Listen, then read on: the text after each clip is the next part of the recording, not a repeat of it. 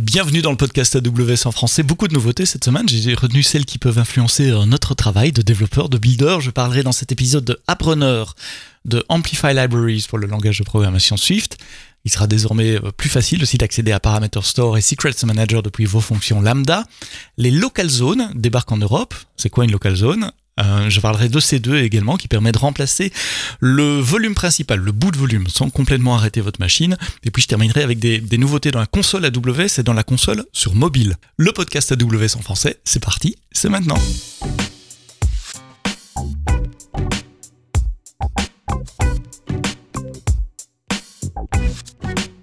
Bonjour, bienvenue. Une actualité chargée sur AWS, donc j'ai dû faire des choix pour rester euh, dans ma limite d'un quart d'heure. Et puis j'essaye, euh, comme d'habitude, hein, comme euh, chaque épisode du podcast, de rester sur des sujets qui intéressent les, développeurs, les builders, les gens qui, font des choses, qui ont les mains dans la console AWS, dans le code et dans, sur, le, clavier.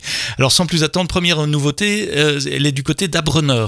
Abrunner, c'est un service qui est un peu discret, tiens, euh, c'est pas celui dont on entend le plus parler euh, chez les clients, pourtant il mériterait plus, c'est un des services qui permet de déployer des containers euh, sur AWS.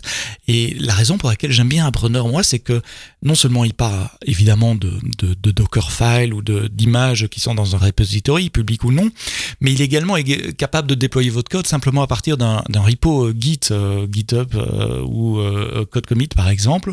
Vous lui donnez votre repo, vous mettez dans votre repo un petit fichier YAML qui donne les dépendances et le point d'entrée, comment on lance votre application, et il fait tout le reste tout seul, il construit l'image Docker, il la publie et puis déploie ses, containers automatiquement avec euh, le, bon langage, le bon support, le bon runtime pour le langage de, programmation euh, que euh, vous souhaitez. Et c'est ça la nouveauté, c'est qu'on rajoute 1, 2, 3, quatre management time, sont quatre langages de programmation qui vont être supportés en plus. On supportait Python, on supportait Node.js et Java. Et depuis quelques jours maintenant, vous pouvez également déployer sur Appreneur vos applications qui sont développées en .NET, en PHP, en Ruby et en Go. Donc si vous déployez des applications qui doivent être euh, déployées dans des, des, containers, jetez un coup d'œil à AppRunner, c'est un service entièrement managé pour déployer vos containers, notamment à partir de code source. Une nouveauté sur laquelle j'ai personnellement passé pas mal de temps, c'est Amplify, AWS Amplify Library pour Swift. Donc Amplify, c'est cet outil qui permet de provisionner des services dans le cloud et surtout d'y accéder super simplement depuis vos applications, typiquement pour les applications web et les applications mobiles, Android et, iOS. On peut le voir comme une, une, couche en plus des SDK. Les SDK finalement fournissent des API relativement bas niveau, hein, c'est one-to-one avec, euh, avec l'API native des services. Amplify vous permet de gérer l'authentification pardon, des utilisateurs, de stocker des, fichiers euh, sur S3, d'accéder à des API euh, REST ou GraphQL, euh, d'accéder à de la géolocalisation extrêmement facilement, aussi bien pour configurer le service dans le cloud, comme ça vous ne devez pas aller dans la console et passer par, euh, par 20 écrans de, paramétrage, il met les défauts qui ont le plus de sens pour vous à partir d'une ligne de commande, et puis c'est une librairie également utilisée dans le code pour euh, fournir des API de plus haut euh, niveau. On vient de lancer Amplify Library pour Swift, vous savez ce langage de programmation d'Apple, avec support pour iOS, pour macOS pour, euh, et pour macOS. C'est la grande nouveauté. Donc une modernisation d'Amplify qui existait déjà pour Swift, hein, mais qui utilise maintenant les, les, les, les nouvelles fonctions de concurrence euh, de Swift. Donc en clair, vous pouvez écrire du code avec async await, ce qui est beaucoup plus facile à écrire que, que les anciens systèmes avant. Il utilise le Swift SDK euh, en dessous du capot. Et puis vous pouvez déployer aussi des applications pour macOS et plus uniquement pour, euh, pour iOS. Donc si vous êtes euh, Apple developer, jetez un coup d'œil à AWS Amplify Library pour Swift. Swift. Si vous développez des fonctions lambda, peut-être que vous utilisez euh, Parameter Stores ou Secret Manager pour stocker les paramètres de votre fonction lambda ou pour stocker les secrets comme des mots de passe par exemple ou des clés d'API. Euh, Jusqu'à présent, vous deviez inclure le SDK complet euh, d'AWS et puis écrire du code pour faire ça, ce qui peut augmenter un peu le temps de démarrage des fonctions lambda et puis ça augmente la taille des fonctions lambda également. ces deux services AWS, Parameter Store et Secret Manager, sont maintenant disponibles comme des extensions. Je ne sais pas si vous connaissez les extensions lambda. Les extensions lambda, c'est, on peut le voir comme une espèce de, shared library qui reste persistante euh, et qui est partagée entre plusieurs fonctions lambda. Donc ça tourne dans son propre container, dans son propre process. Et euh, votre fonction lambda peut, inclure euh, du code qui, qui, vient de, ces extensions. Ça vous permet de réduire la taille de, votre code, de réduire le nombre de dépendances, d'accélérer le, temps de, chargement à froid d'une fonction, le fameux cold start euh, des fonctions, puisque les, ces extensions tournent dans leur propre process. Et donc comme il est très très très courant de faire appel à Parameter Store pour avoir accès à des paramètres ou à Secrets Manager pour avoir accès à des secrets, ben ça avait du sens de, de créer une extension pour Parameter Store et Secret Manager. Maintenant, c'est chose faite depuis le 18 octobre. Comme d'habitude, vous avez les liens dans les notes du podcast. Les premières local zones arrivent en Europe, à Hambourg et à Varsovie en Pologne. Hambourg en Allemagne, Varsovie en Pologne. Une local zone, c'est une, vous pouvez le voir comme une, zone de disponibilité en plus ajoutée à une région. C'est un peu caricatural, c'est pas tout à fait correct. Mais enfin, c'est, un peu d'infrastructure AWS sur laquelle vous pouvez déployer vos bases de données, vos applications, mais euh, détachées d'une région. Euh, par exemple, euh, je vais prendre l'exemple en, en Allemagne, il y a une région à Francfort. Imaginez que vous déployez des applications qui sont extrêmement sensitives à la latence, des jeux par exemple, ou euh, des, applications multimédia, et que vous avez beaucoup de clients dans le nord de l'Allemagne, eh bien avoir toute votre infrastructure à Francfort, c'est quand même à quelques millisecondes, 2, 3, 4, 5, je sais pas, millisecondes euh, du nord de l'Allemagne. Et donc ça pourrait avoir du sens de pouvoir déployer une partie de l'infrastructure euh, proche de vos clients, dans le nord de l'Allemagne, à Hambourg par exemple. Et bien c'est ce que permet de faire des local zones. Alors les local zones jusqu'à il y a peu, c'était très très très US-centrique, uniquement aux États-Unis.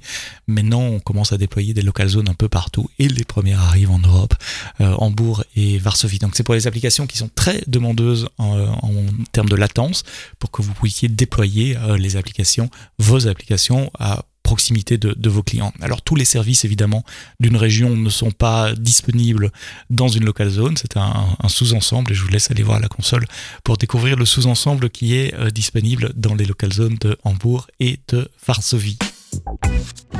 Les machines virtuelles sur EC2 ont une nouvelle fonctionnalité. Il est maintenant possible de remplacer le root volume euh, sans arrêter la machine. C'est pas tout à fait vrai. Il y a un petit reboot quand même. Il n'y a pas de, magie.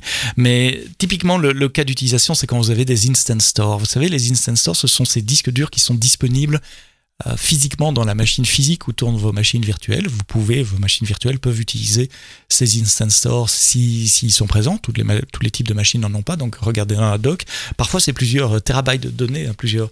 Euh, ce sont vraiment des, gros disques durs rapides. Donc, pour certains workloads, ça a tout à fait du sens d'utiliser ces disques locaux plutôt que des, volumes EBS. Euh, e les instant stores ont juste un désavantage, c'est que si vous faites un stop et un start de votre machine, ben, votre virtuelle machine, va démarrer sur un autre host physique dans nos data centers. Et donc vous perdez euh, les données qui étaient sur l'instant store, puisque eux sont sur des disques qui sont physiquement dans la machine physique où tourne votre virtual machine. Et beaucoup de nos clients nous disaient, euh, bah, on utilise des instant store pour, pour des caches à haute vitesse, pour des, des clusters de bases de données, euh, pour avoir des, des, copies en local des, des données sur lesquelles on, on, travaille. Mais si on doit faire une, une mise à jour, ben, on peut pas remplacer le volume de boot, donc on doit faire un stop et start, et donc on perd nos données. Et bien maintenant, vous pouvez euh, remplacer le volume de boot sans faire un stop et start. Il y a quand même un reboot, mais un reboot, votre machine virtuelle reste sur la machine physique, donc vous perdez pas vos instant store. Mais donc maintenant, vous pouvez euh, détacher le volume root, le slash euh, ou le C2 point sous Windows, mettre un nouveau volume que vous avez patché avec des, des nouvelles versions, euh, je sais pas, de, du système d'exploitation, des choses comme ça. Et puis automatiquement, il y a un reboot qui va, qui va, qui va se faire. Donc il y a un tout petit temps d'indisponibilité quand même de la machine, mais c'est un reboot, c'est pas un stop-start. Donc un reboot, typiquement, ça va très très vite. C'est, on parle en, quelques minutes en fonction du système d'exploitation et des applications que vous allez euh, démarrer après. Donc remplacement du root volume euh, sans devoir faire un stop-start des machines. Toutes les instances EC2 euh, peuvent en profiter aujourd'hui, mais là où c'est le plus intéressant, c'est pour celles qui ont un, instant store, donc qui utilisent des données qui sont euh, physiquement sur des disques durs placés sur la machine physique autour de votre virtuelle machine. J'espère que vous m'avez suivi dans mon explication. Vous pouvez maintenant remplacer le root volume de vos instances EC2. Et puis je termine le podcast de cette semaine avec deux mm, Petite nouveauté euh, sympa dans la console. Alors, ça va pas être une révolution qui va changer votre vie, mais ce sont des petits changements euh, incrémentaux, additionnels, euh, qui, qui, qui, font que c'est plus facile à utiliser. Le premier concerne la console mobile. vous savez, il y a une console mobile, une application que vous pouvez télécharger gratuitement sur Android. Vous allez sur le, le, Play Store de Google ou sur iOS, vous allez sur l'App Store d'Apple et vous tapez AWS Console. c'est une console qui vous permet de manager un sous-ensemble des services. Évidemment, pas aussi complète que la console web, mais il a une nouveauté depuis cette semaine, il y a moyen de démarrer un Cloud Shell. Je ne sais pas si vous vous souvenez des Cloud Shell, c'est quelque chose qu'on a lancé à Reinvent l'année passée ou l'année d'avant.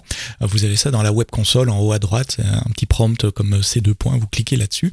C'est un mini container qui démarre, qui est dans votre VPC dans votre compte qui a les mêmes permissions que l'utilisateur, euh, les mêmes permissions que l'utilisateur avec lequel vous êtes connecté à la console, et ça vous donne un accès en ligne de commande.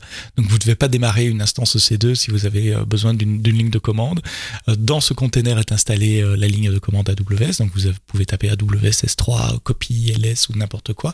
C'est un moyen extrêmement pratique, extrêmement peu cher puisque c'est gratuit, d'accéder à une ligne de commande sur une machine de type, de type Linux dans un container au qui est lié à votre compte AWS et avec les mêmes permissions que votre utilisateur qui est connecté euh, sur la console. Donc ça c'est Cloud Shell, c'est disponible depuis un an ou deux euh, dans la console web et maintenant vous l'avez dans la console mobile aussi. Je trouve super cool de pouvoir être en 4G en attendant le bus comme je le faisais hier et en attendant mon bus, je prends la console, je démarre Cloud Shell juste pour tester. Alors il faut des bons yeux ou une, bonne paire de lunettes en tout cas euh, dans, dans, mon cas parce que c'est petit, un écran de portable et puis j'ai des gros doigts, mais on peut taper un LS moins un L, un AWS S3 LS. Enfin, voilà, c'est une console qui est disponible euh, sur votre compte AWS gratuitement dans euh, l'application mobile et ça marche aussi bien pour Android. J'ai pas testé que sur iOS, j'ai testé, ça marche. L'autre chose nouvelle dans la console, c'est la console web qui finalement, enfin, a un dark mode. Vous savez, le dark mode, c'est euh, ce, mode web où vous travaillez avec une application avec des contrastes plutôt sur des fonds noirs, ce qui est très utile quand on travaille dans des environnements à faible lumière ou la nuit ou le soir, par exemple. Ça permet de ne pas être ébloui par l'écran de, son laptop. Euh, vous allez trouver ça en haut à droite dans, les réglages, dans les settings de la console. Il y a un mode light, un mode dark et puis un mode automatique aussi où il respecte simplement, où il respecte la console.